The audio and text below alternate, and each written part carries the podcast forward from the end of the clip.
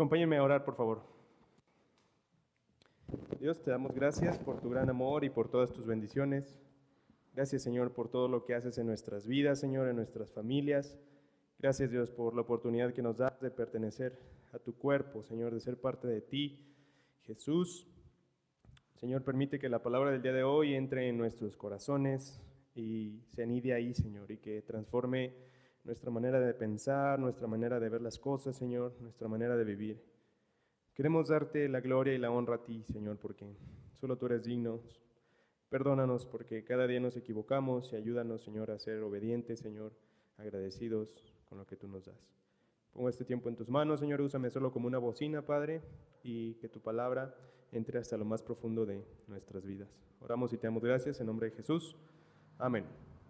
Muy bien, vamos a ir entonces a Apocalipsis.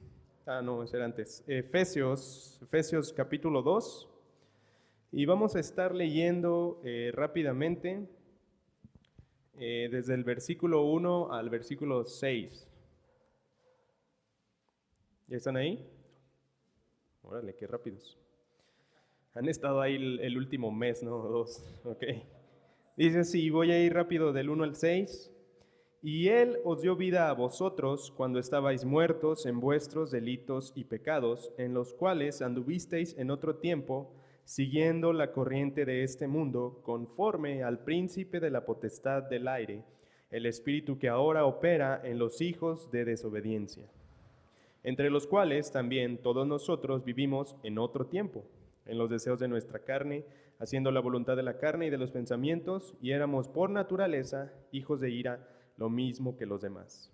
Versículo 4. Pero Dios, que es rico en misericordia, por su gran amor con que nos amó, aun estando nosotros muertos en pecados, nos dio vida juntamente con Cristo, por gracia sois salvos. Y juntamente con Él nos resucitó, y asimismo nos hizo sentar en los lugares celestiales con Cristo Jesús. Y bien, si recuerdas un poquito eh, lo que estuvimos viendo desde el capítulo 1, em, una forma para mí entenderlo es como si fueras a un paseo turístico en una de esas eh, colonias de gente con mucho dinero, gente muy rica, no sé, en la Ciudad de México, los que son de por allá, ¿cuál colonia sería? La Condesa, no sé, Santa Fe, aquí en México, perdón, aquí en Querétaro, La Joya, así, gente con mucho, mucho dinero. y que tú ves y pasas y ves las ultracasas y los coches. Y entonces, eh, en esta ilustración, alguien va caminando por una de esas eh, colonias em, y entonces le pregunta a otro, oye, ¿quién vive ahí? ¿Quién vive en esa casa? Era una casa muy grande, muchas habitaciones, muchos pisos, jardines hermosos. Y le responden, allí vive de hecho un individuo que nació muy pobre, un individuo que estaba en la calle, un individuo que no tenía nada, estaba en la desgracia completa, pero entonces alguien le presentó a otro individuo.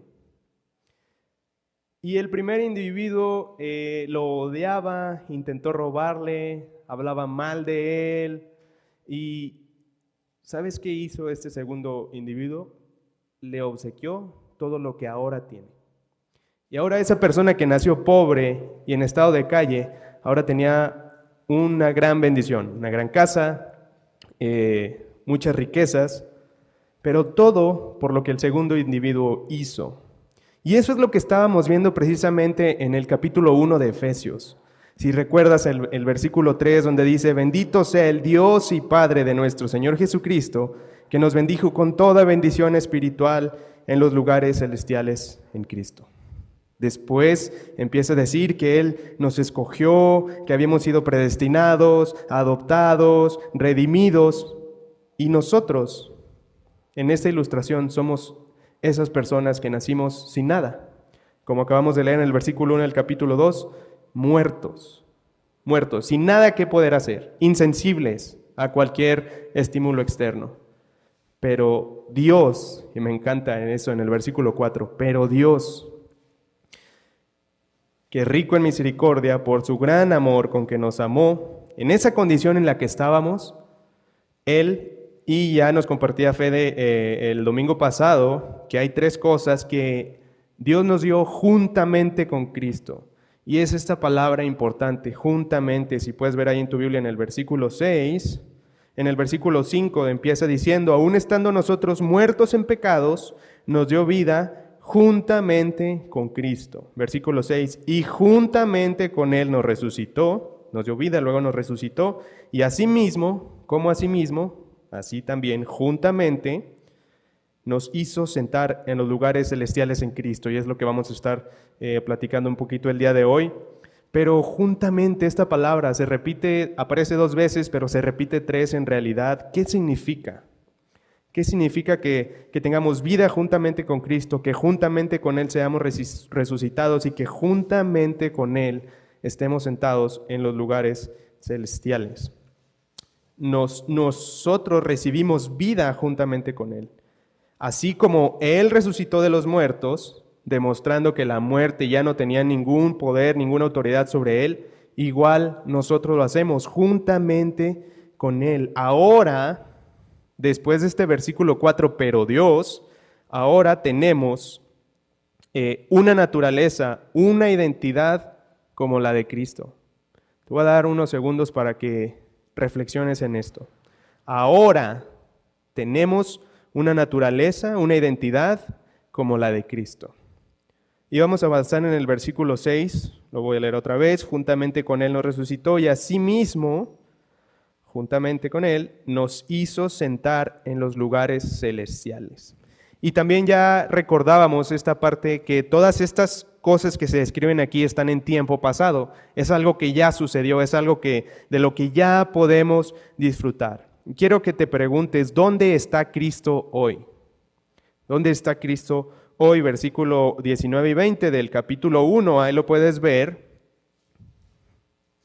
Eh, dice el 19, y cuál la super eminente grandeza de su poder para con nosotros los que creemos según la operación del poder de su fuerza la cual operó en Cristo, resucitándole de los muertos y sentándole a su diestra en los lugares celestiales. Dice que Cristo está sentado a la diestra del Padre, y no porque haya caminado mucho y esté cansado o porque ya es su recompensa después de tanto tiempo de trabajo, sino Él está sentado ahí porque es una posición muy importante. Estar a la diestra del rey es una posición muy importante. Y quiero que notes otra cosa en, este, en estas pequeñas palabras aquí en el versículo 6. ¿Quién hizo esto? Dice que alguien nos hizo sentar en los lugares celestiales con Cristo. No sé si alguna vez te pasó, pero cuando llegabas o ibas pasando por la calle, por enfrente de la casa de tu amigo y había una fiesta o lo que sea y te veía su mamá o su tía o su papá, y, entonces te decía, vente mi hijo, pásale, te agarraba y te llevaba hasta adelante o hasta la mesa y entonces, no sé, te daba pastel o ensalada, que era lo que sucedía allá en mi pueblo, pero era algo bonito, o sea, no estabas invitado, nada más ibas por ahí y alguien llegó. Lo mismo pasa aquí. Dios mismo nos tomó y nos hizo sentar. No había ninguna manera, hermanos, en la que nosotros mismos pudiéramos llegar a ese lugar. No había nada que tú y yo podíamos hacer para entonces merecer ese lugar. Dios mismo lo hizo. Dios nos tomó y nos llevó y nos hizo sentar. No hay ningún mérito en nosotros. No hay nada eh, eh, de lo que podamos gloriarnos. Y mira, vamos en tu Biblia, 1 Corintios 1.26. 1 Corintios capítulo 1, versículos 26 eh, y 27. Y estamos ahí. Dice así, pues mirad hermanos vuestra vocación, que no sois muchos sabios según la carne, ni muchos poderosos, ni muchos nobles, sino que lo necio del mundo escogió Dios para avergonzar a los sabios, y lo débil del mundo escogió Dios para avergonzar a lo fuerte. Versículo 28, y lo vil del mundo y lo menospreciado escogió Dios, y lo que no es, para deshacer lo que es. Versículo 29, a fin de que nadie se jacte en su presencia. Ninguno de nosotros podemos gloriarnos y podamos jactarnos y decir, yo conseguí mi lugar en la diestra de Dios. Yo con mi esfuerzo, con mis buenas obras, con mi buen actuar, con mi buen corazón, yo logré llegar hasta aquí.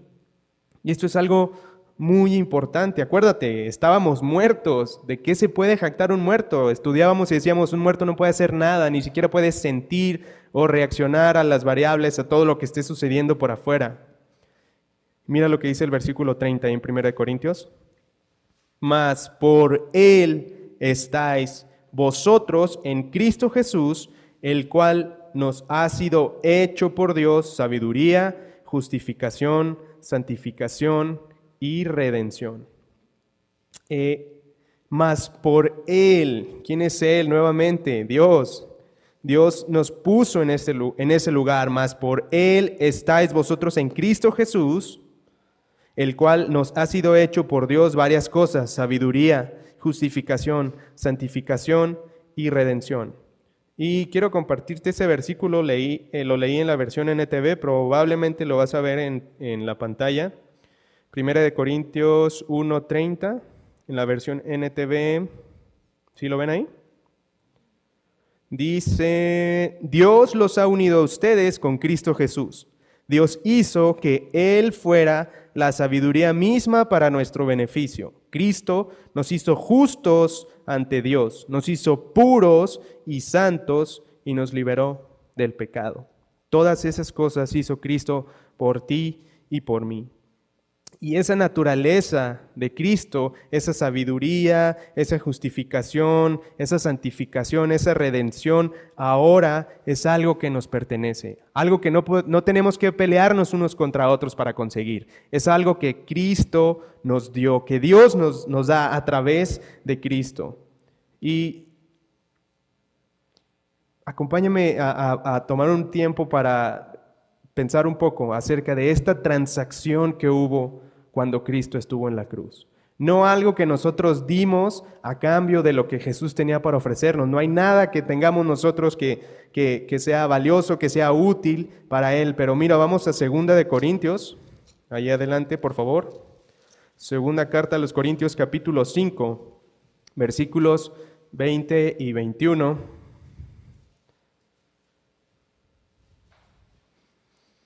Y, pon atención a, tratar de identificar esta transacción, este cambio, este intercambio. Versículo 20 dice, así que somos embajadores en nombre de Cristo, como si Dios rogase por medio de nosotros, o rogamos en nombre de Cristo, reconciliados con Dios. Versículo 21, al que no conoció pecado, por nosotros lo hizo pecado, para que nosotros fuésemos hechos justicia de Dios en él. Jesucristo no había conocido al pecado, pero Dios lo hizo pecado. Dios le dio a Cristo nuestra naturaleza. Nuestra naturaleza de pecado entonces eh, se posicionó sobre Cristo. Dios hizo a su Hijo pecado para que nosotros los pecadores pudiéramos ser sus hijos. ¿Puedes ver esta maravilla, esta eh, eh, gloriosa realidad. Versículo 21, al que no conoció pecado, por nosotros lo hizo pecado, para que nosotros, que estábamos en pecados, fuésemos hechos justicia de Dios en él. Jesús era justo a nosotros pecadores. En, durante la cruz o en la cruz, Dios le puso a Jesús nuestro pecado y nos puso a nosotros su justicia. Él tomó nuestra naturaleza y recibió nuestro castigo, para que nosotros fuésemos hechos justicia. Este intercambio de naturalezas y lo opera otra vez el único que puede hacerlo, Dios. ¿Quién de nosotros o quién de los que estaban ahí pudo haber haberle dicho a Jesús, Jesús, eh, toma mi pecado y dame tu justicia porque sí, Nadie podía hacerlo. Incluso hoy ninguno de nosotros podemos negociar con Jesús de esa forma porque Dios el Padre lo hizo por nosotros. Cuando nosotros creemos en esta obra, en esta obra completa, en esto que Jesús hizo, recibimos este perdón y esta nueva naturaleza, por gracia. Ningún mérito, no hay ningún acto religioso, nada que tengamos que hacer solo aceptarla, solo recibirla, solo abrazarla, solo hacerlo el Señor y Rey en nuestros corazones. Esa transacción en la cruz y, y tristemente muchas veces vivimos como si esto fuera un cuento, como si esto fuera eh, una bonita idea, ah, sí, pues ojalá así haya sido, como si, como si en verdad no lo creyéramos. Dios ya ve en nosotros la nueva naturaleza que tenemos, la de Cristo, porque estamos, lo dijimos tres veces, juntamente con Él. Porque estamos junto con Él, pero no porque nos caiga muy bien y nos vayamos acercando a estar juntos con Él, sino otra vez, y, quiero que eh, recuerdes esto, la razón por la que estamos juntos con Él es porque Dios nos puso juntamente con Él. Dios quiere que sepamos, y lo veíamos en, Efesios, en el capítulo 1, estas cosas yo se las digo para que sepáis. Y Pablo constantemente en sus cartas está recordándoles para que sepan, sabemos, recuerden todas estas cosas, cuál fue la supereminente grandeza de su poder, leíamos en el versículo 18 y 19, que operó en Cristo. Quiero que sepan, quiero que... Eh, que lo entiendan. Y según Efesios 2.6, nosotros estamos sentados en esos lugares celestiales con Cristo. Lo que es Cristo, somos nosotros. Lo que Él hace, nosotros también. Estamos, mis hermanos, de acuerdo con la palabra de Dios, eh, en un lugar al que no pertenecíamos, al que no había nada que pudiéramos hacer para acceder pero entonces tal vez te preguntes, ¿para qué está Cristo sentado en los lugares celestiales? ¿Cuál es el objetivo de que Él esté ahí? Cristo está a la diestra. Mira Efesios 1, 20 y 21.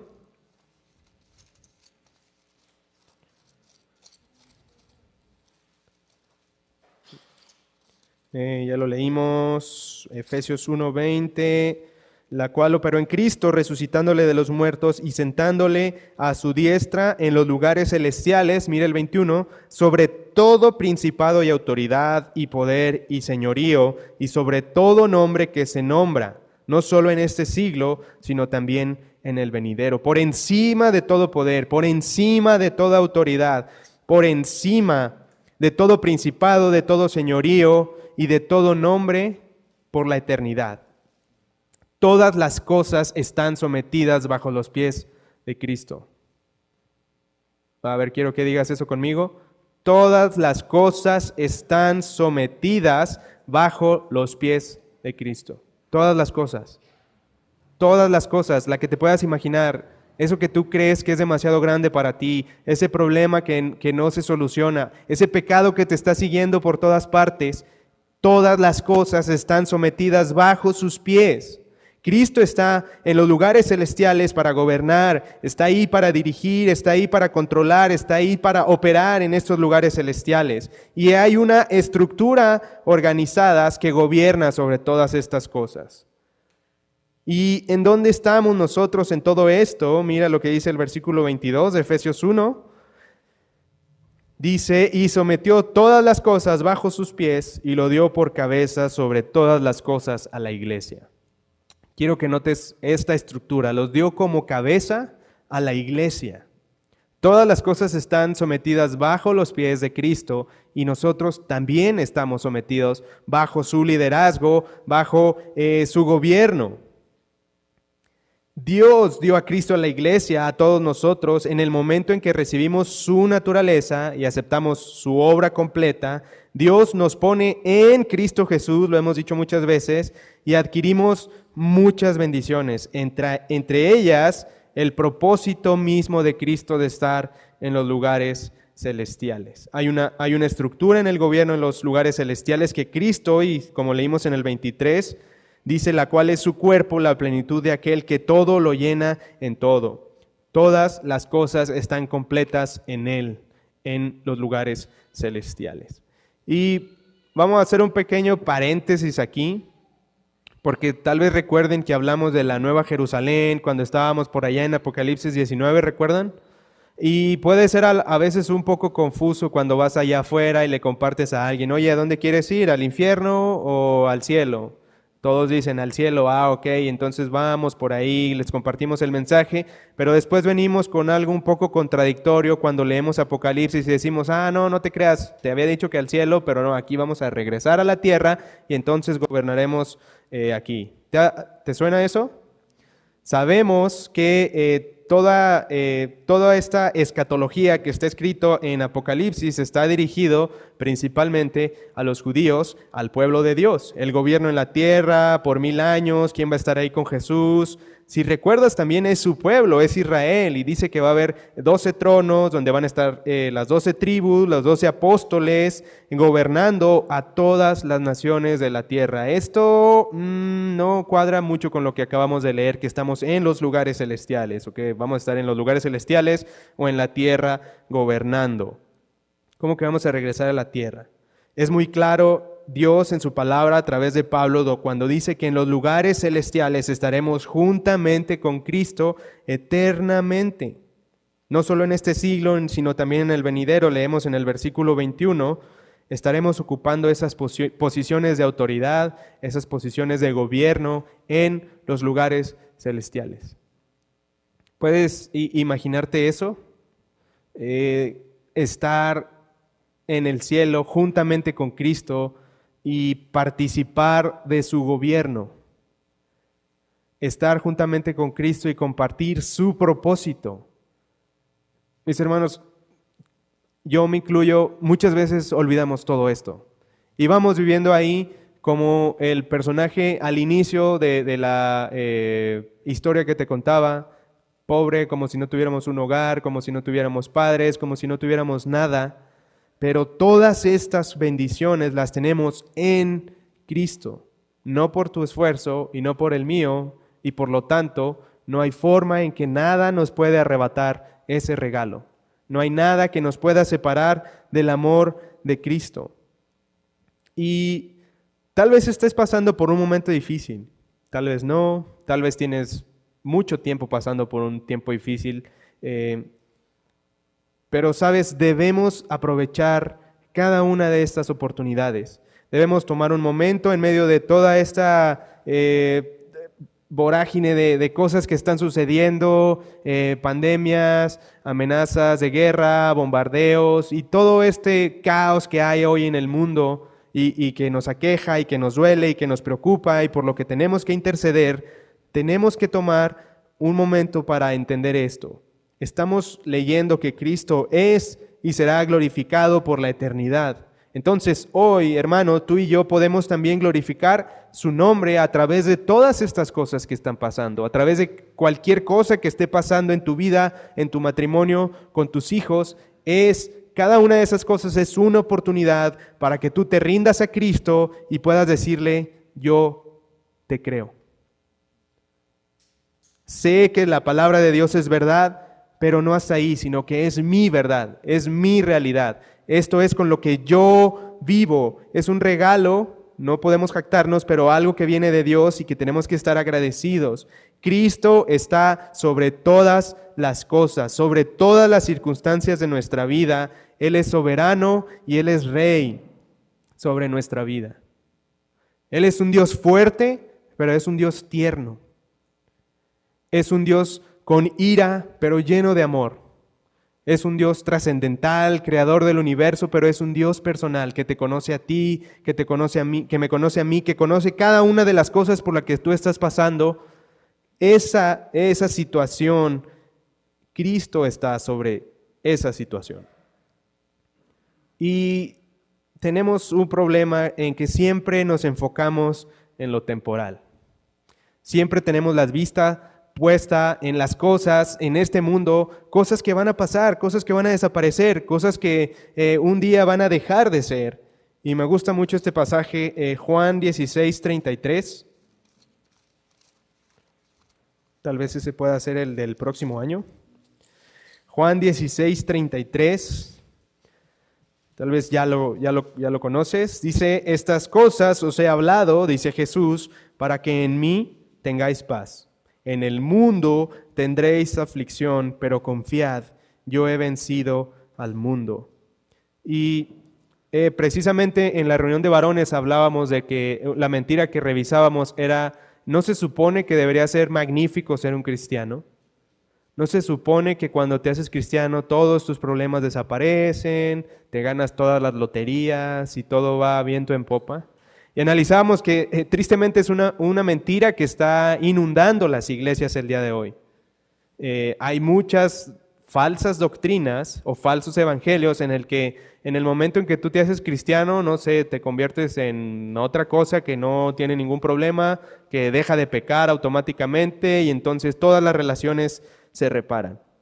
Y siempre me gusta decir que Jesucristo nos prometió que tendríamos aflicción. Y está en este versículo.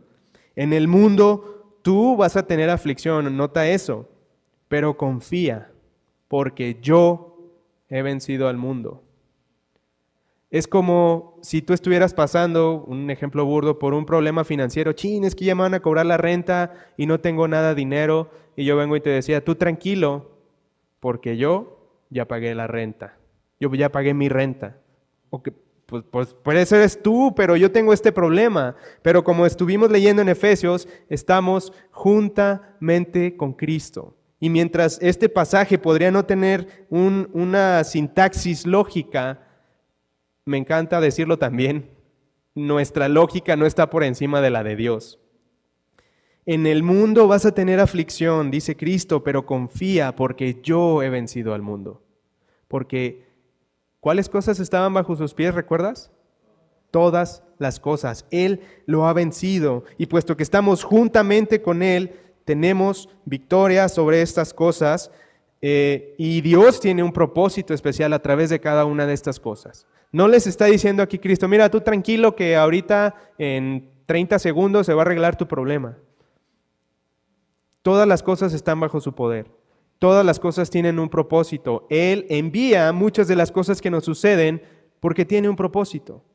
Y hay un canto que dice, y lo leíamos en Job, ¿cómo puedo aceptar únicamente las buenas cosas y rechazar las que no me gusten? ¿Cómo, ¿Cómo podría yo hacer eso? Si tú, Dios, eres quien creó todas las cosas, tu sabiduría está por encima de nosotros, tu justicia, tu santidad está por encima de nosotros. En el mundo tendréis aflicción, pero confiad, yo he vencido al mundo, dice Jesús.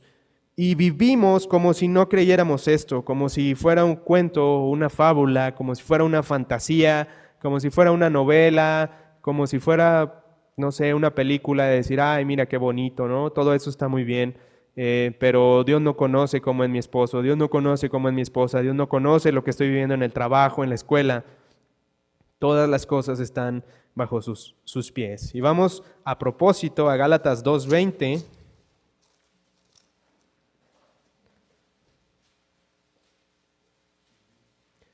Gálatas 2.20. Mm. Uy, hoy me ganaron. Gálatas 2.20 dice, con Cristo estoy juntamente, ¿ves esa palabra otra vez?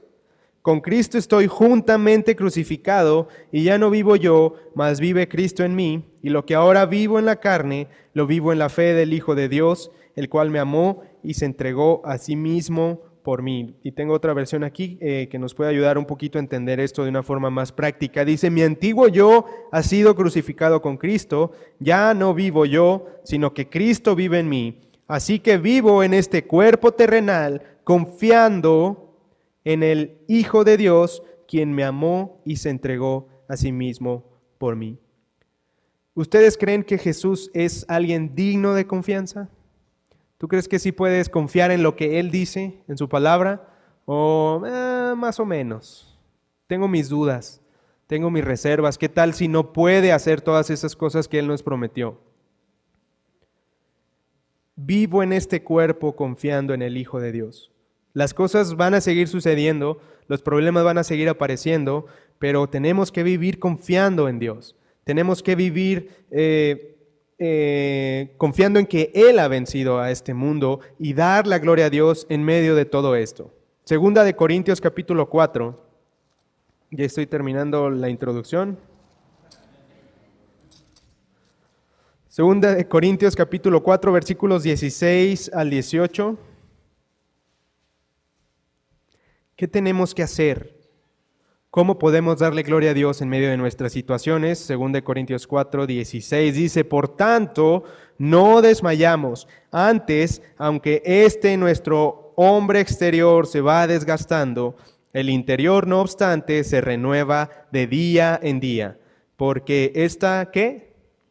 Leve tribulación momentánea produce en nosotros un cada vez más excelente y eterno peso de gloria no mirando nosotros las cosas que se ven, sino las que no se ven, pues las cosas que se ven son temporales, pero las que no se ven son eternas. No sé si a ti te preocupe, a mí todavía no, que se te caiga el cabello, que se te caigan los cachetes, las orejas, todo por servir se cae en algún momento. Había un doctor que decía una cosa más fea, pero dejémoslo así. Este, muchos estamos eh, enfocados en esas cosas temporales. Chin, ya me están saliendo más canas. Y me voy a tener que inyectar unas cosas aquí para que se me levante el párpado. No, eh, está mal, pero el problema es cuando nos afanamos en eso. Y cuando decimos a Dios, Dios, no, no, no me molestes, mira, me estoy viendo en el espejo y tengo este problema. Esto es un problema mundial, es algo que no podemos detener. Y estamos, acabamos de leer aquí eh, que no desmayemos, aunque nuestro hombre exterior se va desgastando cada día, nuestras articulaciones, nuestros huesos, nuestros ojos, nuestros oídos se van afectando cada día.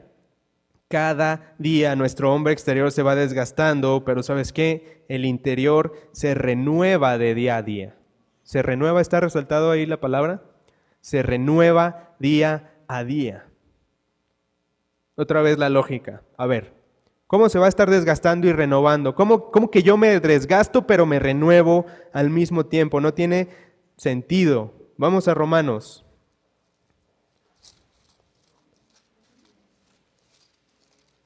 Romanos capítulo 12, versículo 2. Dice, no os conforméis a este siglo, sino transformaos por medio de la renovación de vuestro entendimiento. No os conforméis este siglo, ¿ok? Sino transformados por medio de la renovación de vuestro entendimiento. Nuestro cuerpo físico se va desgastando, pero nuestro entendimiento se tiene que ir renovando. ¿Cómo? ¿Para qué? Dice la segunda parte, para que comprobéis. Acuérdate en Efesios que decía que, quería que sépanos, para que sepáis, para que comprobéis cuál sea la buena voluntad de Dios, agradable y perfecta.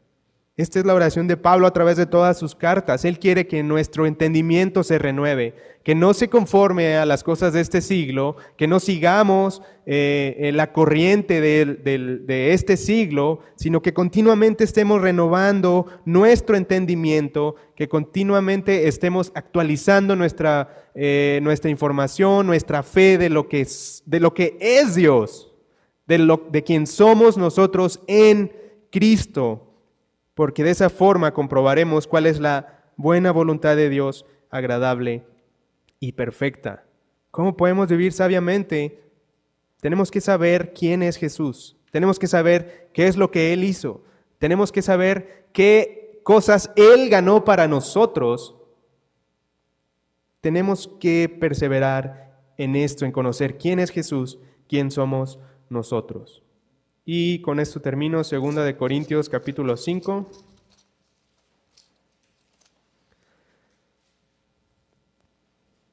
Versículo 1 dice,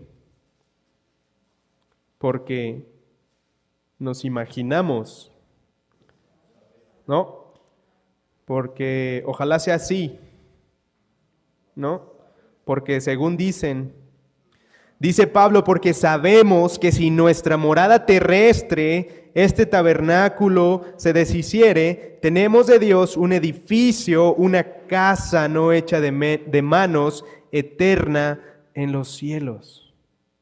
Aunque nuestro tabernáculo, aunque esto de lo que este cuerpo que tenemos ahora se deshiciere y, y se convierte en polvo, tenemos de Dios, y me gusta cómo, cómo Él lo afirma con esta seguridad, que, que todos nosotros deberíamos poder hacerlo. Sabemos, tenemos de Dios un edificio, una casa que no es hecha de manos y que es eterna. ¿Y dónde está? En los cielos. A lo mejor puedes pasar por, por esa colonia rica de la joya y decir, yo quiero una casa como esa o una casa como esa, pero mi hermano, tú y yo, dice Dios, tenemos de Dios, fíjate que dice un edificio, varios departamentos, un edificio, una casa no hecha de manos, que es eterna. Las casas de aquí podrán durar muchos años, pero no eternamente, y nuestra casa está en los cielos. Él nos dio vida juntamente con Cristo, juntamente con Él fuimos resucitados y asimismo nos sentó en los lugares celestiales con Cristo. Es algo que no podemos olvidar, mis hermanos, y, y pon en tu corazón y pídele a Dios que te dé sabiduría para entender, para recordar, para saber todas estas cosas. Y aunque las cosas se pongan feas en este, de este lado del cielo, en, en esta tierra, sabemos que confiamos en Dios y confiamos en Cristo porque Él ha vencido al mundo. Acompáñame a orar. Dios Santo y Eterno, gracias te damos, Señor. Solo podemos darte gracias por tu infinito amor, por tu misericordia, por tu gracia, por tu bondad que mostraste para nosotros, Señor, en que nos diste, Dios, a tu Hijo Jesús para que nosotros los pecadores pudiéramos tener salvación, pudiéramos tener vida eterna, pudiéramos ser adoptados, hechos hijos tuyos, Señor. Jesús nos redimió del pecado, intercambió su naturaleza con la nuestra, aunque no había nada en nosotros, Señor, por lo cual hacerlo. Aunque éramos débil, lo menospreciado, eh, nada de sabiduría en nosotros, Señor. Tú en tu amor y por tu gracia nos escogiste en Cristo. Gracias Señor porque no tenemos cómo pagarlo Dios. No hay nada que, que podamos hacer. Señor, pero usa nuestras vidas, usa nuestras manos, las ponemos a tu disposición, nuestras voces Señor, para compartir, para ir allá afuera Señor en las tinieblas, Dios, donde no hay esperanza y traer esperanza, Dios. Esa esperanza que, que, ni siquiera depende de nosotros, sino de ti, Dios, pero que tú nos diste por tu gran amor, por tus bendiciones. Señor, permite que a través de nuestras vidas otros puedan conocerte, que nosotros podamos presentar a ese Jesús grande, poderoso, amoroso, a todas las personas que están ahí perdidas, muertas, insensibles, Señor sin rumbo, sin propósito y sin esperanza, Dios.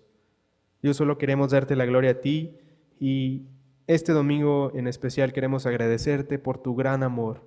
Y perdónanos, Señor, porque a veces dudamos de tu palabra, porque Dios, todas estas cosas son bendiciones tan grandes que a veces en nuestro corazón humano dudamos y decimos, eso no puede ser verdad. Pero gracias Dios porque tú eres justo, porque tú eres fiel y porque tú quieres que nosotros sepamos lo que tú has hecho en nosotros, por nosotros, en Cristo. Gracias te damos y oramos en nombre de Jesús. Amén. Dios les bendiga, hermanos.